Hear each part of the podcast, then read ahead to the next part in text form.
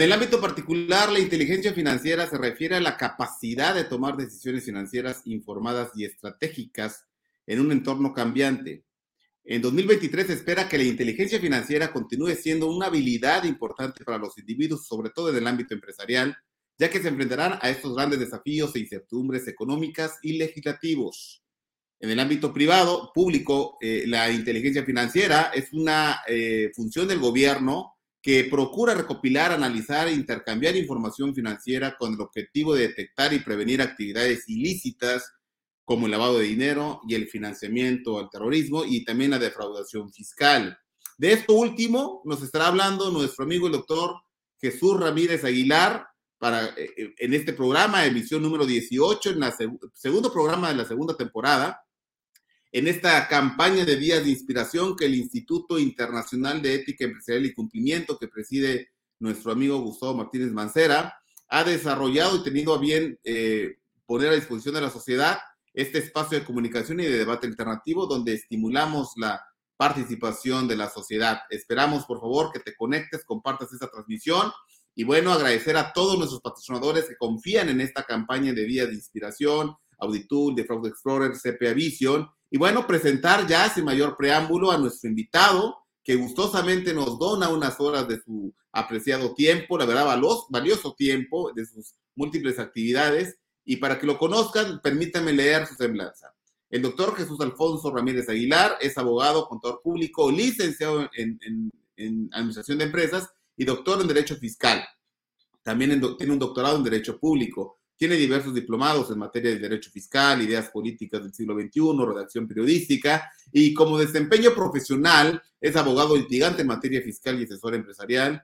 Ha sido es expresidente de la Academia de Derecho Fiscal en el capítulo Chiapas, es profesor de tiempo completo en la Universidad Autónoma de Chiapas, síndico del contribuyente en el año 1999 de, de actividades empresariales autor de artículos en materia tributaria en revistas especializadas en materia fiscal a nivel nacional. También ha impartido cursos y conferencias en materia fiscal en distintas instituciones públicas y privadas en México y en Colombia y ha sido considerado uno de los mejores fiscalistas de México por la revista Defensa Fiscal desde el año 2007 a la fecha. Estimado amigo, la verdad te agradezco este espacio que generosamente eh, nos ofreces para poder platicar de este tema. Un mensaje a la audiencia, un saludo también. Buenos días, mi estimado Néstor. Muy buenos días a tu gentil auditorio que te sigue siempre por las redes sociales. La verdad es un placer siempre compartir contigo y con este público tan selecto que tú has logrado este, acaparar a través de todas tus actividades que realizas, tanto en el ámbito de la este, transmisión en vivo como en los cursos donde has estado también eh, por línea, que estuviste muy activo en esta etapa de la pandemia. La verdad es, eh, te felicito, la energía que tienes, la disposición que siempre has mostrado para poder eh, compartir tus conocimientos. Pues vaya pues para tu público, para la gente que te sigue y para ti, que este 2023 sea de muchas bendiciones y de muchos éxitos. Pues sin más preámbulo, vamos a empezar a platicar sobre este tema que, que creo que es muy relevante por por el año que se avecina, bueno, más bien que ya estamos este, en 2023 y el 2024 que se avecina, eh, recordemos que la inteligencia financiera en México, pues es un tema que, que, no surge nada más de un tema local, sino que viene por cuestiones internacionales, donde se empieza a buscar eh, cómo eh, atacar precisamente a, a los grupos criminales pero anterior a eso, tenemos que hacer el antecedente que la inteligencia siempre se ha ocupado en distintos gobiernos, en distintos, incluso eh, si hablamos de la época antigua, los reyes también tenían informantes. Toda la información que nosotros, de la que nosotros hacemos uso se llama en materia de seguridad inteligencia. Eso en virtud de nuestra propia ley de seguridad nacional. Pero vayamos que, que los países siempre están buscando cómo tener información y acaparar toda esa información irla interrelacionando con la que le ofrecen distintas dependencias, a eso le llamamos inteligencia. Esa inteligencia que, que eh, fue más estructurada para combatir eh, grupos criminales cuando, cuando inició todo esto en, en, la última parte de los años del 1980, por ahí el 88, que se empiezan a crear algunos comités de éticas de, instituciones financieras en, la declaración de Basilea, en el 88 de la ONU contra el tráfico ilícito de estupefacientes y sustancias psicotrópicas, en el 89 que se crea el GAFI y se crean las recomendaciones y de ahí surge la necesidad de crear una unidad de inteligencia financiera en cada uno de los países que participan en este grupo.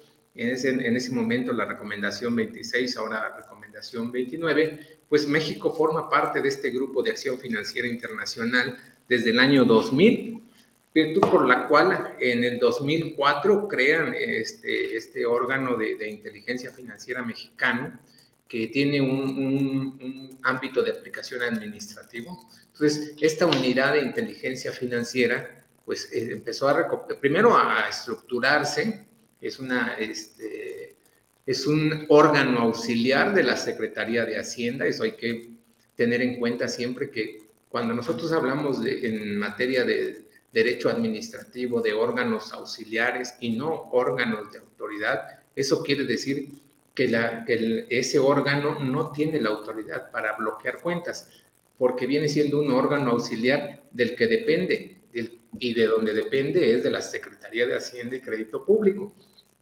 Entonces, se crea en 2004 esta unidad de inteligencia financiera en México y desde ese momento ya empiezan a hacerse las adecuaciones tanto en el reglamento interior de la Secretaría de Hacienda, eh, recordemos también que viene un antecedente de la ley de, para la prevención y identificación de operaciones con recursos de procedencia ilícita, publicada en 2012, que entró en vigor en 2013, y que de ahí surge también y se fortalecen otras áreas vinculadas con la Fiscalía General de la República, hoy anteriormente Procuraduría, que interrelacionaban información tanto del órgano administrativo, que era la Secretaría de Hacienda, como la propia Fiscalía en las áreas de la investigación.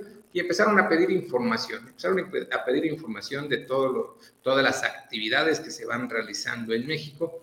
Y ahora en el 2023 y 2024 nos enfrentamos en un momento en el cual las este, autoridades pues tendrán que tener un ojo muy, muy este, eh, fino para poder identificar, porque recordemos que estamos ya en épocas electorales.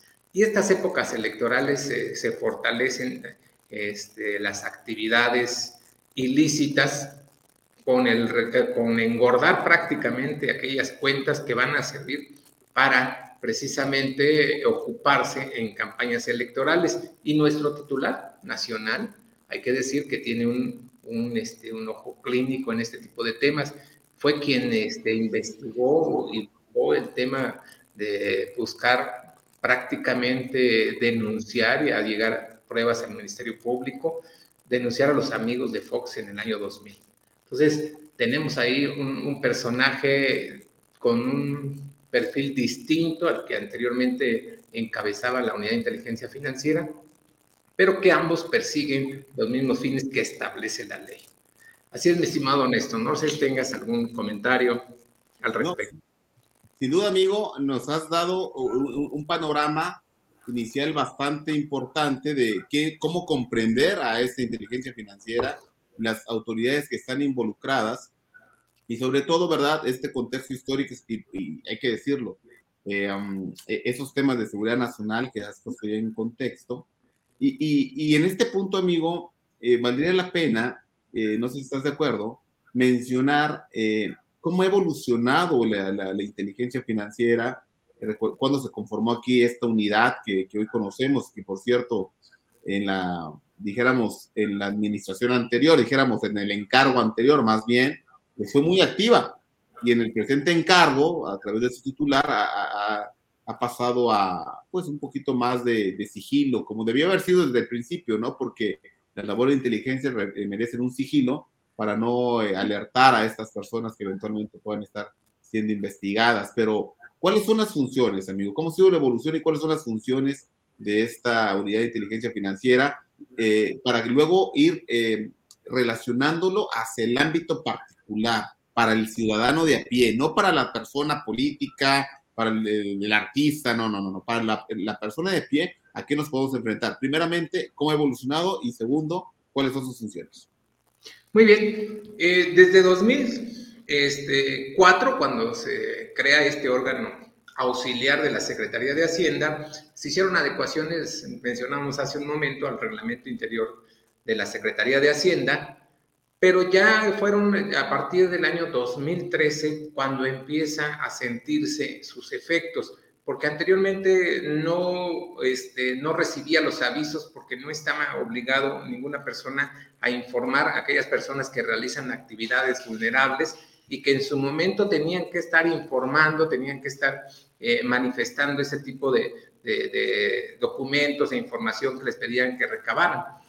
Entonces, fueron fortaleciendo esta unidad de inteligencia financiera y en virtud de unas adecuaciones también a la ley de instituciones de crédito, se da la posibilidad de que los, que los cuentavientes, las personas que tengan abierta una, cuenta bancaria, pudieran ser este, incluidos en la lista de personas bloqueadas, que fue ya a partir de 2013. De 2013 a 2018 prácticamente, recordemos que esa este, unidad de inteligencia financiera no tenía la presencia, no tenía eh, eh, eh, la actividad que logró tener de 2019 hasta en las funciones en las que estuvo el anterior titular, Santiago Nieto, pues sí, ahí se, se aumentaron significativamente las personas que fueron enlistadas.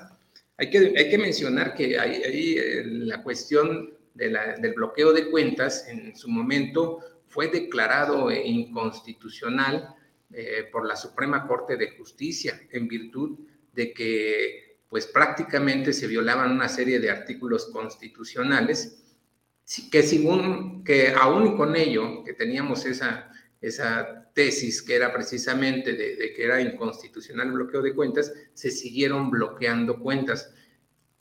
No sé si escucharon una, este, una, anécdota que fue muy mediática en el tema de, que una persona que tenía el mismo nombre que otra persona que había sido investigada fue bloqueada su cuenta y esta persona era un jubilado. Y ese jubilado este, pues al no tener eh, eh, la, posibilidad de retirar sus recursos y ahí recibía en esa cuenta bancaria sus, este, su pensión, pues no tenía como este, pues la cantidad mínima para sobrevivir. Tuvo que vender su automóvil a un precio pues que prácticamente no era eh, el idóneo.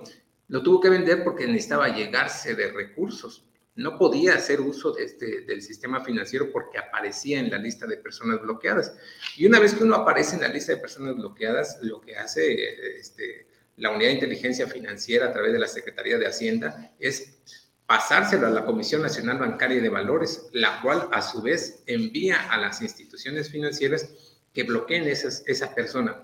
Lo interesante aquí que hay que entender que están bloqueando a la persona, no a la cuenta bancaria porque muchas personas confunden el aseguramiento que en algún momento puede surgir por parte, por parte de una fiscalía de alguna cuenta bancaria. Eso no es bloqueo. El bloqueo, cuando nosotros hablamos del bloqueo de la, de la unidad de inteligencia financiera, es bloquear a la persona. Por eso eh, este, esa rama se traslada incluso en cuando yo pertenezco a una persona moral. ¿Sí? Porque está bloqueada la persona, no está bloqueada la cuenta, está bloqueada la persona de no poder acceder al sistema financiero mexicano. Eh, y a través de los convenios que existen internacionales, estos, estos bloqueos pueden ser también no solo en el ámbito doméstico, sino puede ser también en el ámbito internacional. Entonces, eh, hay que tener mucha cautela en nuestras cuentas bancarias, en el manejo de dónde recibimos, eh, de quién recibimos recursos, a qué cuenta enviamos, qué cantidades estamos recibiendo y cuál es su origen determinar prácticamente con este, manera cautelosa el origen de nuestros ingresos que ingresan al sistema financiero, porque muchas veces es muy común que existan este, venta de bienes inmuebles y que alcanzan todavía para que se realicen en efectivo y una vez que tienen el efectivo, digamos una cantidad de 500 mil pesos, vamos al banco y depositamos esa cantidad y nuestra cuenta está pues con un movimiento usual este, de 10 mil pesos, en ese momento ya entramos en un proceso de, de, fiscalización por estas unidades de inteligencia financiera, que esos estándares son internacionales, no solo nacionales.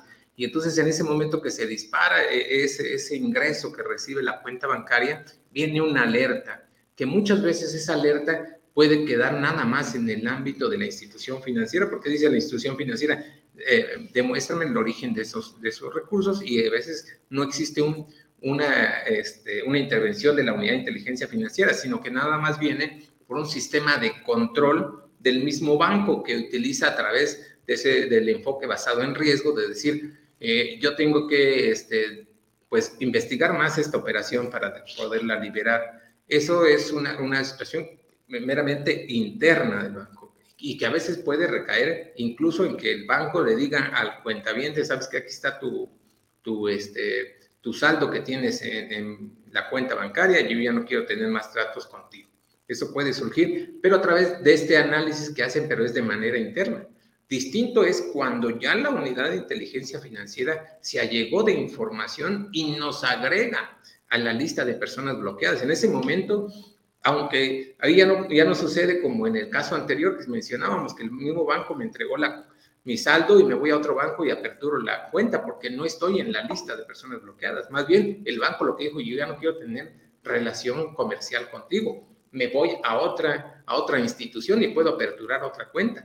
Pero cuando aparezco en la lista de personas bloqueadas, es la persona que aparece bloqueada. Es decir, que no puedo hacer uso de la institución financiera a nivel nacional o internacional, si en un caso dado así fuera la, la, la, alerta que se dé. Entonces, lo que tenemos que tener este, siempre ah, en cuenta es el origen de los recursos que estamos recibiendo, que están ingresando a nuestra cuenta bancaria, así como también dónde enviamos nuestros recursos.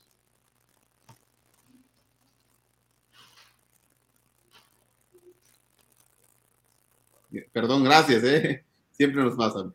Eh, esas acciones principales que, que, ahora sí que inciden en la operatividad y en el patrimonio de, las, de los individuos, y lo cual es, como tú has dicho ya, inconstitucional y sin embargo, muy común eh, estar con este temor, estimado amigo, de, y sobre todo con las últimas noticias. Si uno ve el, el, el pool de noticias últimamente, eh, muchas eh, notas aluden a esos movimientos que en efectivo, sobre todo ahorita que vienen temas de declaraciones anuales, como tú has mencionado, movimientos atípicos que son detectados en esos cruces de información, pero sobre todo algunas particulares que auxilian a esa unidad de inteligencia financiera. Pudiéramos enfatizar, amigos, solo para que quede bien claro, qué particulares le ayudan al gobierno en toda esta labor de inteligencia. Pregunta, ¿tienen opción de ayudar? Es decir, pueden decir no te ayudo gobierno o realmente tienen una obligación ante el gobierno cuando les son preguntados eh, o cuestionados sobre alguna actividad de alguna persona. Ok, primero esto tenemos que este, enmarcarlo en, dentro de, del ámbito legal. Recordemos que esta ley, que vamos a llamarle ley antilavado, que sabemos que es la federal, Ley Federal para la Prevención e Identificación de Operaciones con Recursos de Procedencia Ilícita, que es un título muy grande, vamos a hablar de la ley antilavado en México, que fue, eh, fue que entró en vigor en 2013. Ya desde, desde esa ley nos establece que hay sujetos obligados a informar. No es, no es una, este, por voluntad propia que uno llega a manifestar. Más bien aquí existe la obligación de las instituciones financieras y de un catálogo que tiene aquellas personas también que realizan actividades vulnerables. Ellos son informantes, ellos pasan información. Hay otros países donde existe la posibilidad de la denuncia eh, ciudadana cuando yo tengo un vecino y, este, y veo que sus movimientos, vamos a decir, como ya se volvió muy común, atípicos, que, este, que llega con distintos horarios, personas este, distintas, con automóviles distintos. Hay países donde existe esa posibilidad de manera inmediata la autoridad empieza a intervenir. En México la cultura de la denuncia, no solo en este tipo, sino que incluso en temas de, otro, este, no está muy arraigada en nuestra sociedad. Pero sí existen sujetos obligados a informar y ellos tienen que estar manifestando a través de todo el comportamiento que que ven sobre sus clientes. Estoy hablando específicamente de las instituciones financieras, de las constructoras, las que venden obras de arte, joyas, automóviles, todos ellos están obligados a ir teniendo información de quién es mi cliente y determinados montos manifestarle a la autoridad quién me está haciendo ese tipo de compras. Y la misma ley prohíbe en uno de, sus artículos el pago de, de efectivo cuando rebasan ciertos topes y esto lo que hace es que invalida el acto jurídico que se realiza cuando no se respeta ese tope. Entonces, prácticamente ahí lo que tenemos nosotros es una ley que obliga al ciudadano a participar en la denuncia, no de manera voluntaria, sino obligatoria, a través de este tipo de información. El que nos informen no necesariamente quiere decir que estamos este, violentando la ley. Simplemente la, autoridad sabe quién está comprando joyas, obras de arte, construyendo automóviles o depositando eh, cantidades de, eh, con montos este, que rebasan los umbrales que establece la ley federal. Estimado amigo, eh, vamos a hacer una pausa ahorita, tan solo para saludar a, a, las personas que ya nos están enviando algunos saludos por ahí, Juvencio Gutiérrez Urbina, conocido de ambos, un saludo, estimado amigo, gracias por sintonizarnos, compartan esa transmisión, por favor, síganos en las redes sociales. Y también eh, desde Perú, eh, hay que recordar que este programa llega a varios puntos de Latinoamérica. Y Julio Biagui nos dice que en Perú la inteligencia financiera está cumpliendo esa labor con eficiencia teniendo incluso facultad para, eh, híjoles, eh, no, asocio las siglas, pero dice para, para bloquear o ir directamente a cualquier información sobre sus movimientos sospechosos, levantando el secreto bancario. Si nos puedes aclarar, estimado Julio Biaggi, a qué se refiere las siglas TED, y, gracias por, tu, por, tus comentarios, y también, estimado amigo Romeo, gracias por, por saludarnos y sintonizarnos. Ahora, amigo, ya entonces tenemos instituciones financieras y parafinancieras, hay que decirlo, que están supervisadas por eh, también la Unidad de Inteligencia Financiera, pero también por otros órganos como es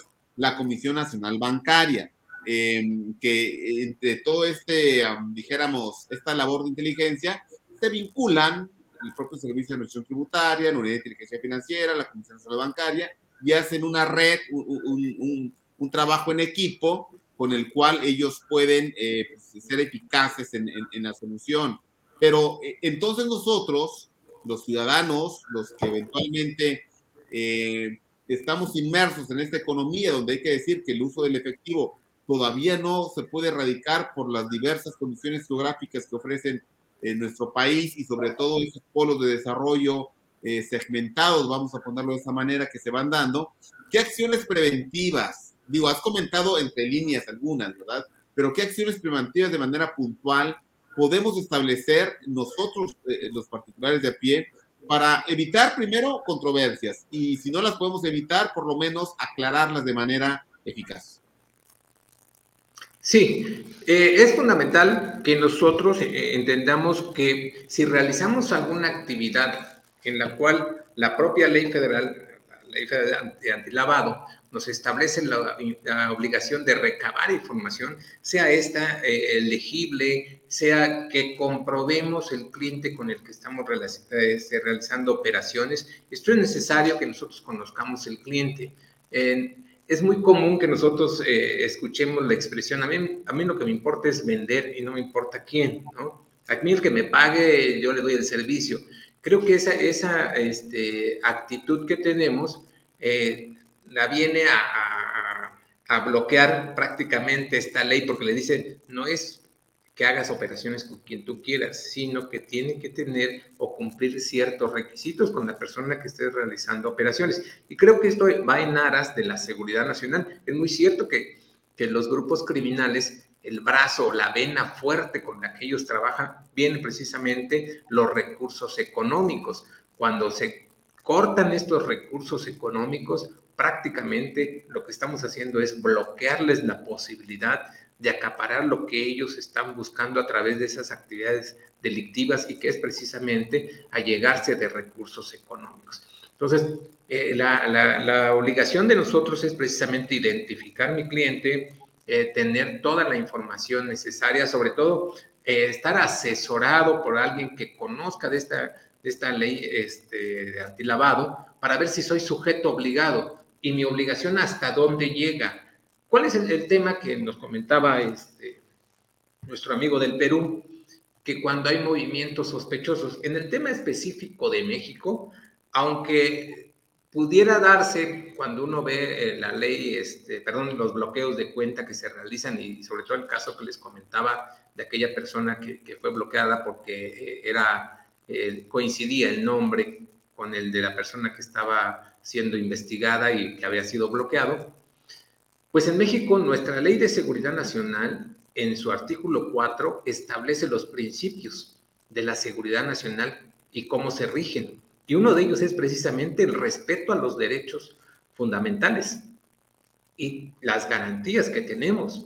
Y entonces notemos esto, que pudiera yo tener a lo mejor un movimiento atípico o sospechoso para la autoridad, pero aún con ello, la autoridad en su intervención debe de respetar estos derechos que están consagrados en nuestra constitución en México. Esta ley de nosotros de seguridad nacional surge en 2005. Anteriormente no existía esta regulación como tal y, viene eh, en la época de, Vicente Fox, en el gobierno de, este, de 2000 a 2006, cuando ya se regula de manera explícita y se empiezan a dejar los lineamientos de la seguridad nacional que no solo estaban basados, porque anteriormente nada más nos basábamos en el Plan Nacional de Desarrollo y lo que establecía el Poder Ejecutivo en su momento, de acuerdo a las políticas que él pudiera ir implementando en virtud de, de, lo que estuviera viviendo el país. Ahora no, en 2005 ya surge esta ley de seguridad nacional y se dice cuáles son los principios con los que se debe de regir y uno de ellos es precisamente el respeto,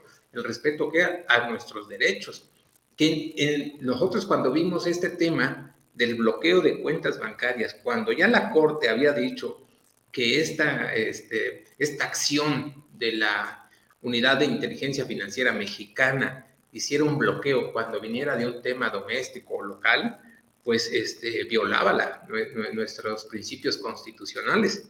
Y aún así se seguían haciendo. Entonces creo que, el funcionario público estaba faltando lo que nuestra constitución también establece, que aquella persona que, es funcionaria pública, el respeto a la constitución y a las leyes que deriven de ella. Si yo bloqueo una cuenta bancaria conociendo que esa acción es inconstitucional, alegando de que el contribuyente o, el cliente o el cuentaviente pueda promover un medio de justicia para que se le repare el daño, yo creo que estamos partiendo de, un vicio desde el mismo hecho de que el funcionario, funcionario a sabiendas de que, lo, que el acto que va a realizar contraviene a la Constitución y únicamente se apega a la legalidad, es decir, en una ley secundaria, creo que ya desde ahí estamos partiendo desde un hecho viciado. Entonces, creo que tenemos que ir poniéndole orden a todo este sistema. La inteligencia financiera, por supuesto que es necesario, por supuesto que hay que investigar, pero todo hay que hacerlo de acuerdo a como establece nuestra constitución y las leyes que emanan de ella. Y una vez que el funcionario esté este, realizando sus actividades, debe respetarla y debe respetar también las leyes que derivan de ella, como la interpretación también, además, de, lo que hace el Poder Judicial sobre esas normas. Creo que ese sería lo, este, aceptable en la sociedad, ¿verdad? Que todos respetemos nuestra, este, eh, nuestros derechos y nuestras obligaciones. Cumplamos con nuestras obligaciones. Si cumplimos en ese, en ese tenor con nuestras obligaciones y respetamos los derechos que consagran las leyes y la Constitución, creo que, que marcharía un poquito mejor. Pero si nosotros encontramos que hay una serie de bloqueos y el 80% de las, del dinero bloqueado es desbloqueado porque tuvo vicios durante el bloqueo, pues creo que, le estamos jugando nada más a aquella persona que no tiene las posibilidades de enfrentar un proceso y termine con éxito este tipo de, de, juicios que sabemos que desde un inicio ya presentan vicios constitucionales. Fíjate que lo, lo, lo, apuntas de una manera, la verdad, muy, muy, muy clara. En realidad, eh, si tú dices, bueno, del 100%, el 80% son desbloqueados, únicamente eh, van a quedar bloqueados aquellos que no tengan la capacidad de, muchos sentidos, eh, puede ser la económica, puede ser intelectual, hay que recordar todos los, los, los dolores que sufren las MIPIMES, que es el 99.9% de los unidades empresariales en México, capacitación, publicidad y financiamiento. Y entonces, solo aquellos que están bien asesorados o con un mejor orden dentro de sus actividades, que aquí también es un reto, todo este principio de orden, eh, pueden salir avantes ante una o pueden reaccionar a tiempo también, porque eh, hay que decir para los amigos que nos siguen en Latinoamérica que adicional al bloqueo de cuentas bancarias que dijéramos que asfixian por el tema operativo, en México esto viene asociado no estrictamente como una labor de inteligencia financiera, pero sí como una labor fiscal.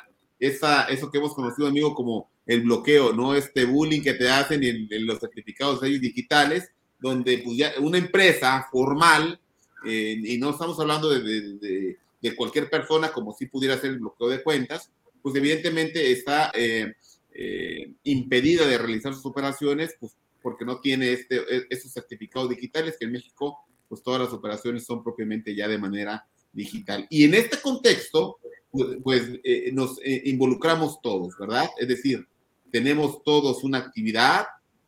Hay que recordar que de la población económicamente activa, hay hoy por hoy en México 79 millones de contribuyentes, de los cuales el 60% son asalariados y de los cuales esos asalariados aportan gran parte, una mitad, dijéramos, del presupuesto, un poquito menos, pero las grandes empresas también eh, eh, el otro tanto. Entonces, esas acciones coercitivas, coactivas, amigo, ¿cómo, em, ¿cómo deben superarse a la luz de los principios del, o el máximo del derecho? Para las autoridades lo no permitido les está prohibido y para los particulares lo no prohibido les está permitido, ¿no? Que hasta dónde las autoridades usan de manera eficiente estas atribuciones, pero también hasta donde las autoridades también abusan de las mismas, cayendo en este rango del 80-20.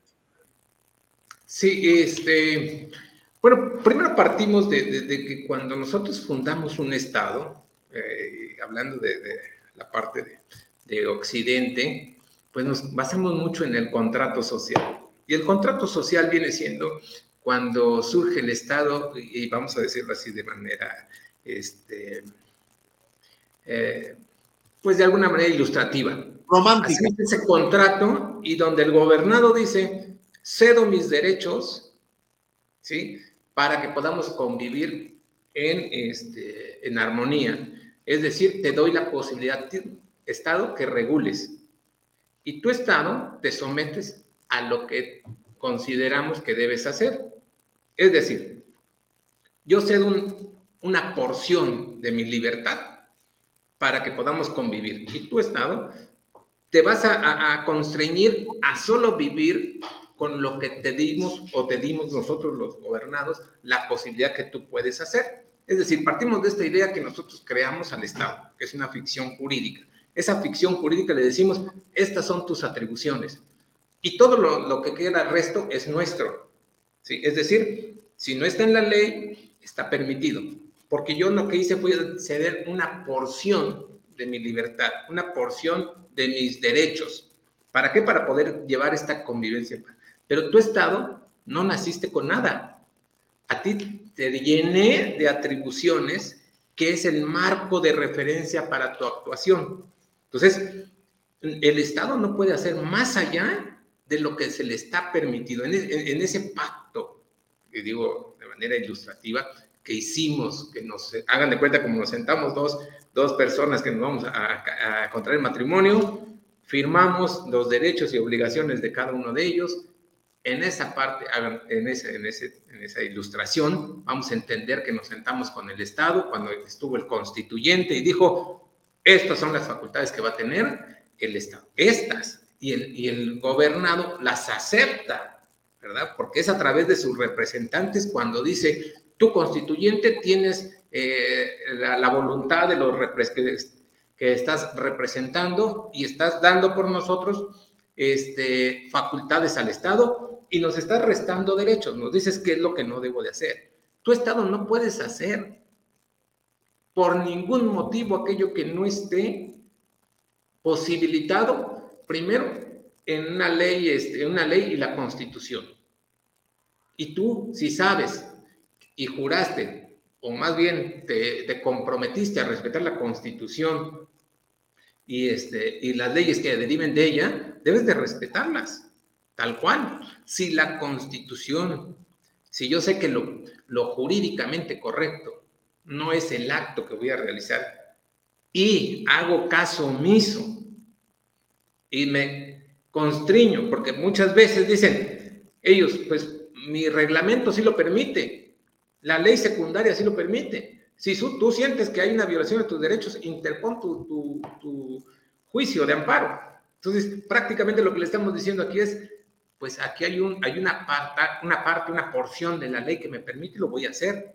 Y entonces nosotros como ciudadanos estamos en el mismo tenor. Aquí hay una porción que, que yo puedo utilizar a mi beneficio y también lo voy a hacer. Y entonces creo que, que no es eh, eh, lo que se busca en una armonía o convivencia en sociedad, sobre todo como la que aspiramos. Acordemos que, la materia jurídica viene siendo un instrumento para la paz social, pero nada más es una herramienta, un medio no es el fin, el derecho no es el fin, el fin es la convivencia y la armonía en, la población. Se busca a través de las normas jurídicas cómo armonizarlo.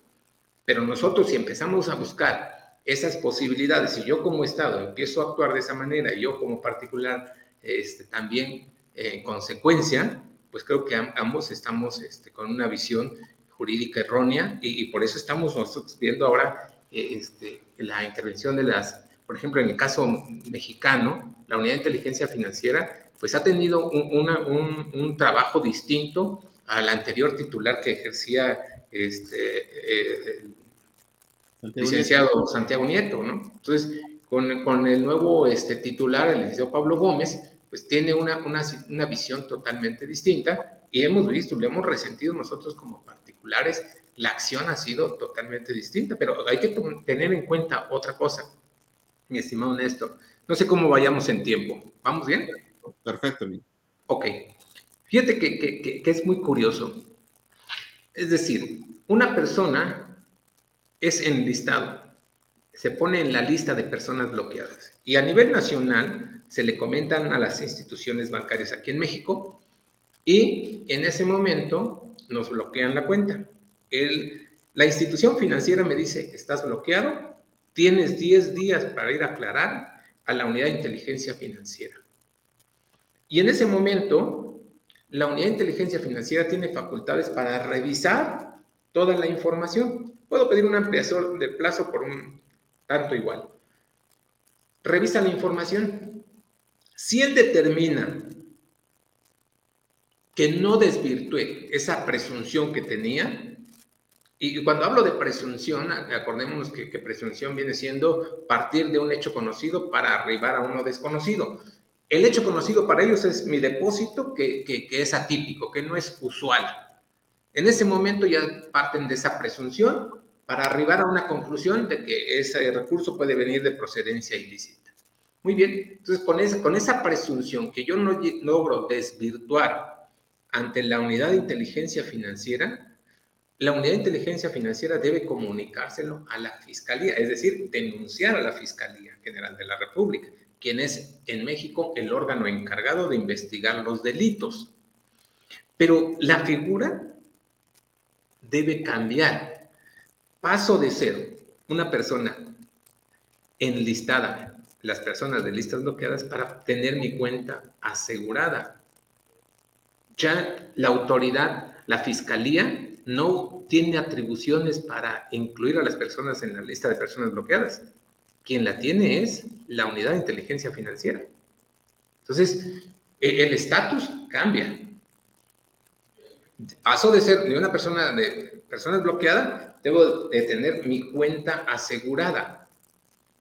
Y esa cuenta, para que sea asegurada, debe pasar por el control judicial, es decir, que tiene que pasar por el juez de control. Si nada más lo determinó la fiscalía, el mismo acto sigue viciado. Y ese artículo eh, eh, que está en el Código Nacional de Procedimientos Penales también ya fue declarado inconstitucional. Entonces, veamos nosotros cómo sí tenemos una serie de derechos que están siendo este, tutelados tanto en nuestra Constitución como en leyes secundarias, pero que es necesario muchas veces promover eh, los juicios para poder desbloquear o para poder recuperar mi dinero, cuando de antemano sabemos que ya la autoridad, desde el, desde el momento que está ejerciendo sus atribuciones, ya fueron declaradas de alguna manera inconstitucionales. Y no estoy hablando solo de la cuestión de la unidad de inteligencia financiera, porque esto también se traslada a, las fiscalías cuando ya va este, la unidad de inteligencia financiera y denuncia, en ese momento le está pasando la estafeta a la fiscalía. Y la fiscalía lo que tiene que decir, aseguro la cuenta. Ya no en la lista de personas bloqueadas. ¿Qué, qué sucede con la lista de personas bloqueadas? Ahí va a permanecer hasta cuándo. ¿Qué tiempo puedo estar en la lista de personas bloqueadas? Y si yo voy a enfrentar un proceso, vamos a decir, enfrento un proceso por recursos de procedencia ilícita, pero que estén ligados a la delincuencia organizada, muchas de las ocasiones no te dan acceso a la carpeta de investigación. Entonces, ¿qué posibilidades tienes tú como particular de la defensa? Cuando sabe la autoridad, estoy hablando de fiscalía, que ese aseguramiento de cuentas también es inconstitucional cuando no pasó por un control judicial, es decir, que no se lo pidió al juez de control. Entonces, creo que, que, en ese tenor hay, hay, que tener mucha cautela porque recordemos que aquí en México este, el titular que estaba anteriormente, digo anteriormente porque según en medios de comunicación, cambiaron a la persona que estaba en el instituto para devolverle al pueblo lo robado. ¿Qué le dijeron? A ver, estas cuentas que están aseguradas, que están eh, bloqueadas, las vamos a pasar a propiedad del Estado. Y eso era muy grave, o es muy grave, porque si sabemos que estamos de, derivado de unos actos que, están tildados de inconstitucionales, decir que pase a propiedad del Estado y ya el que logre ganar en un momento se lo vamos a regresar, creo que es, mm, es, es una cuestión donde la autoridad está atentando lo, lo, lo, lo, que lo llevó al poder, es decir, la constitución que permite que lleguen las personas a través del sufragio, está desconociendo ella misma las constituciones y todas las leyes que deriven.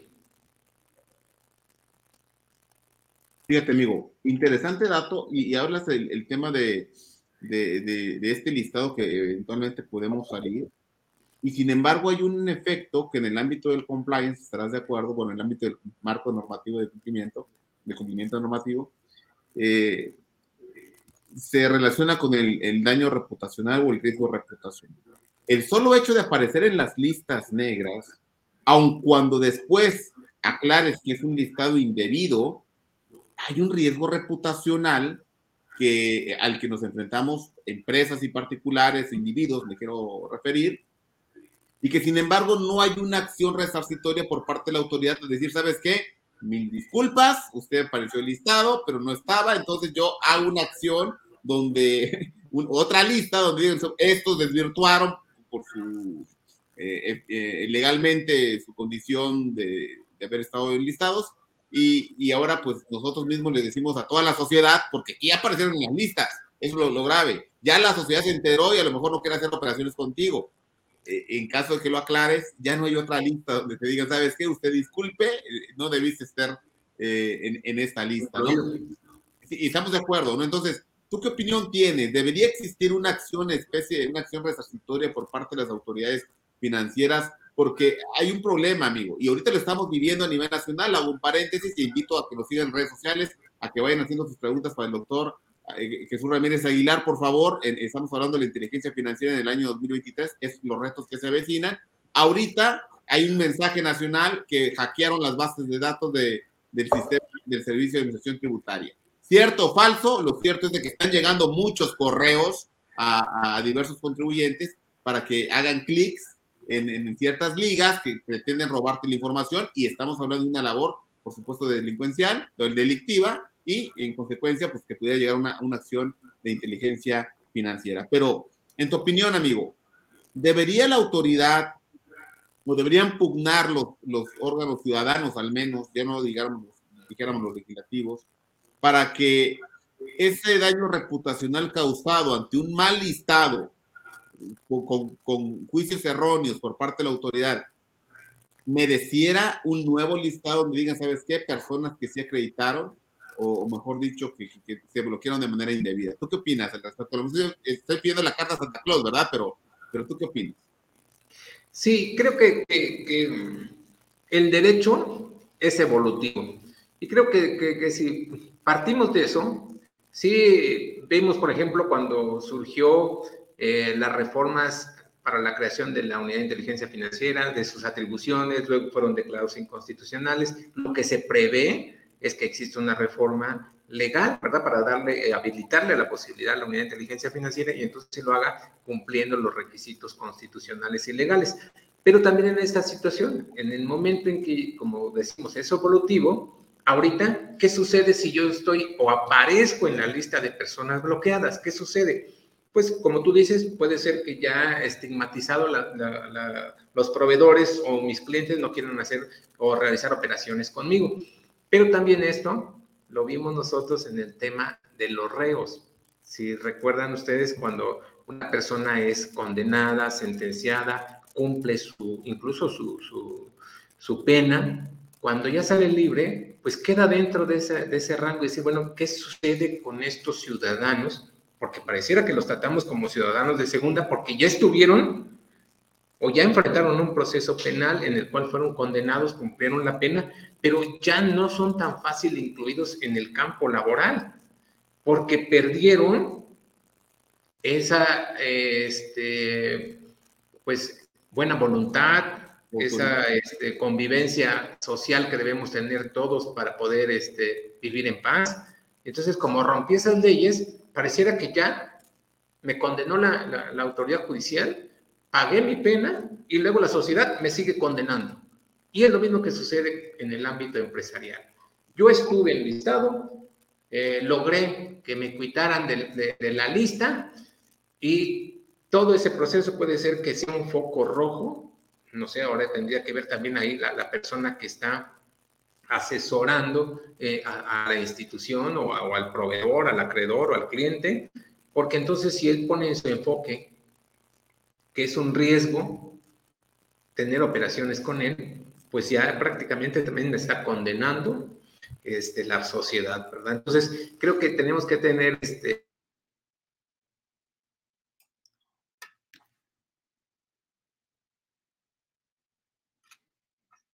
¿Todo bien, estimado amigo?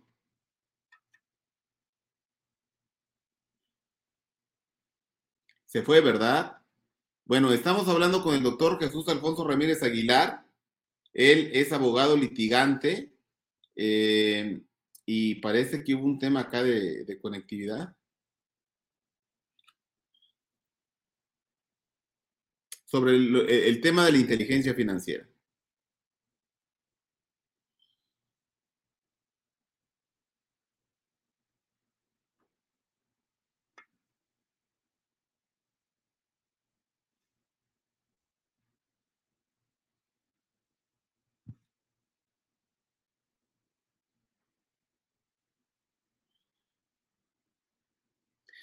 Y hemos abordado,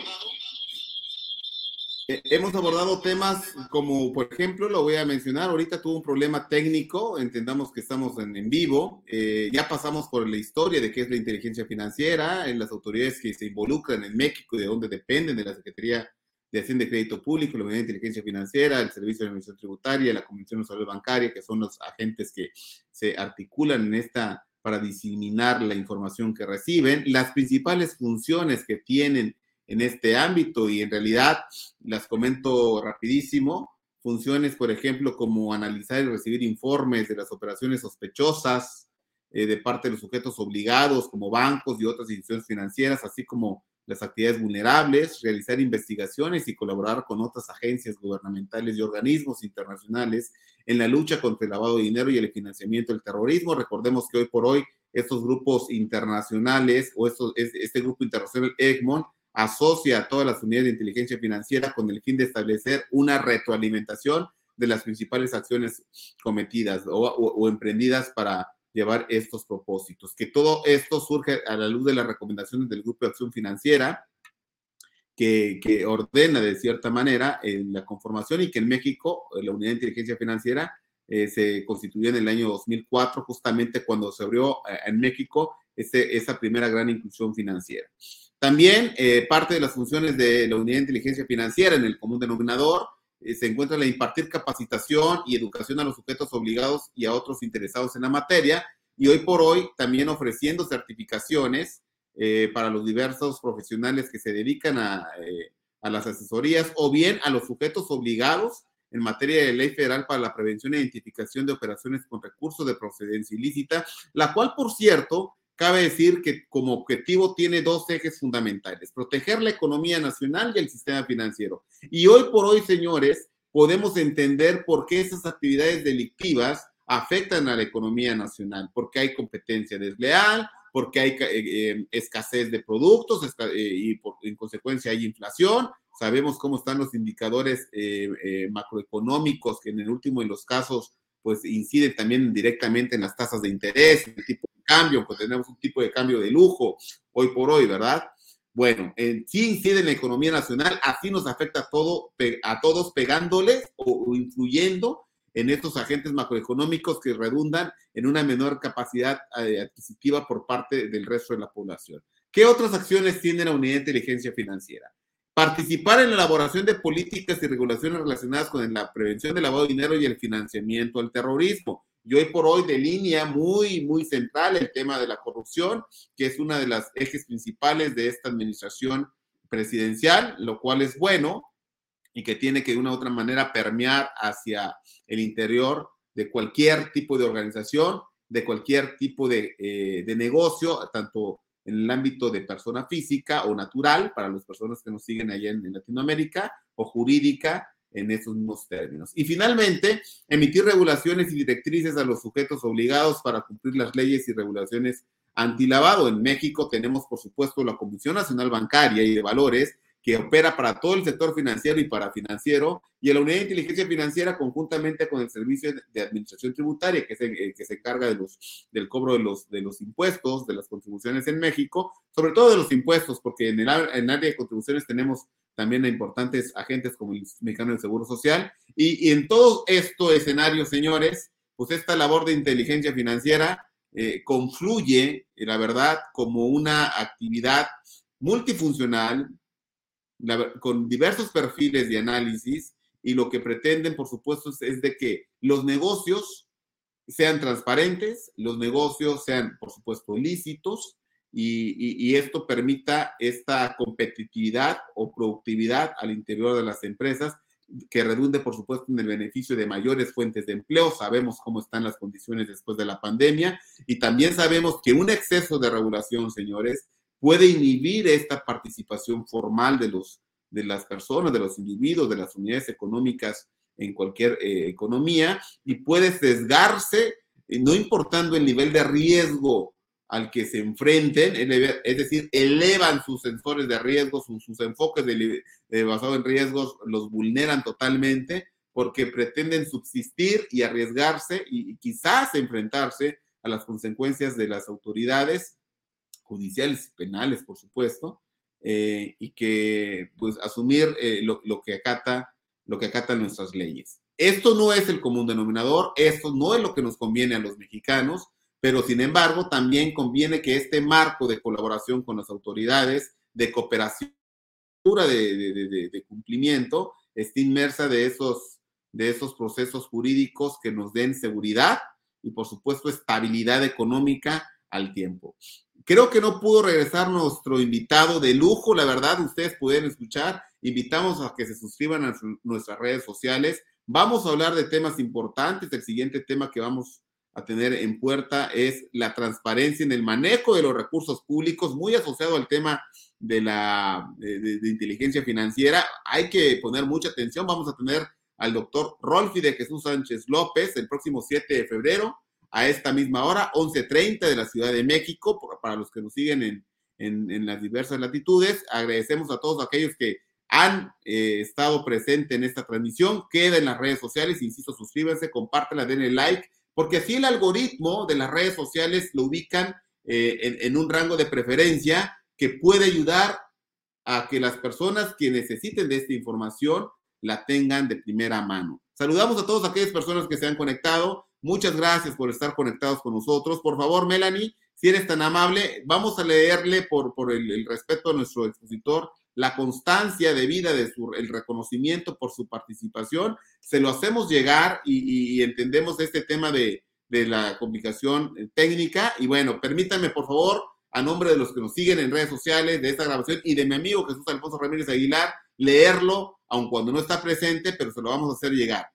Instituto Internacional de Ética Empresarial y Cumplimiento, un mundo de innovación con integridad 2023 en este programa Conciencia Fiscal y Negocios, espacio de comunicación y debate alternativo que estimula la participación de toda la sociedad.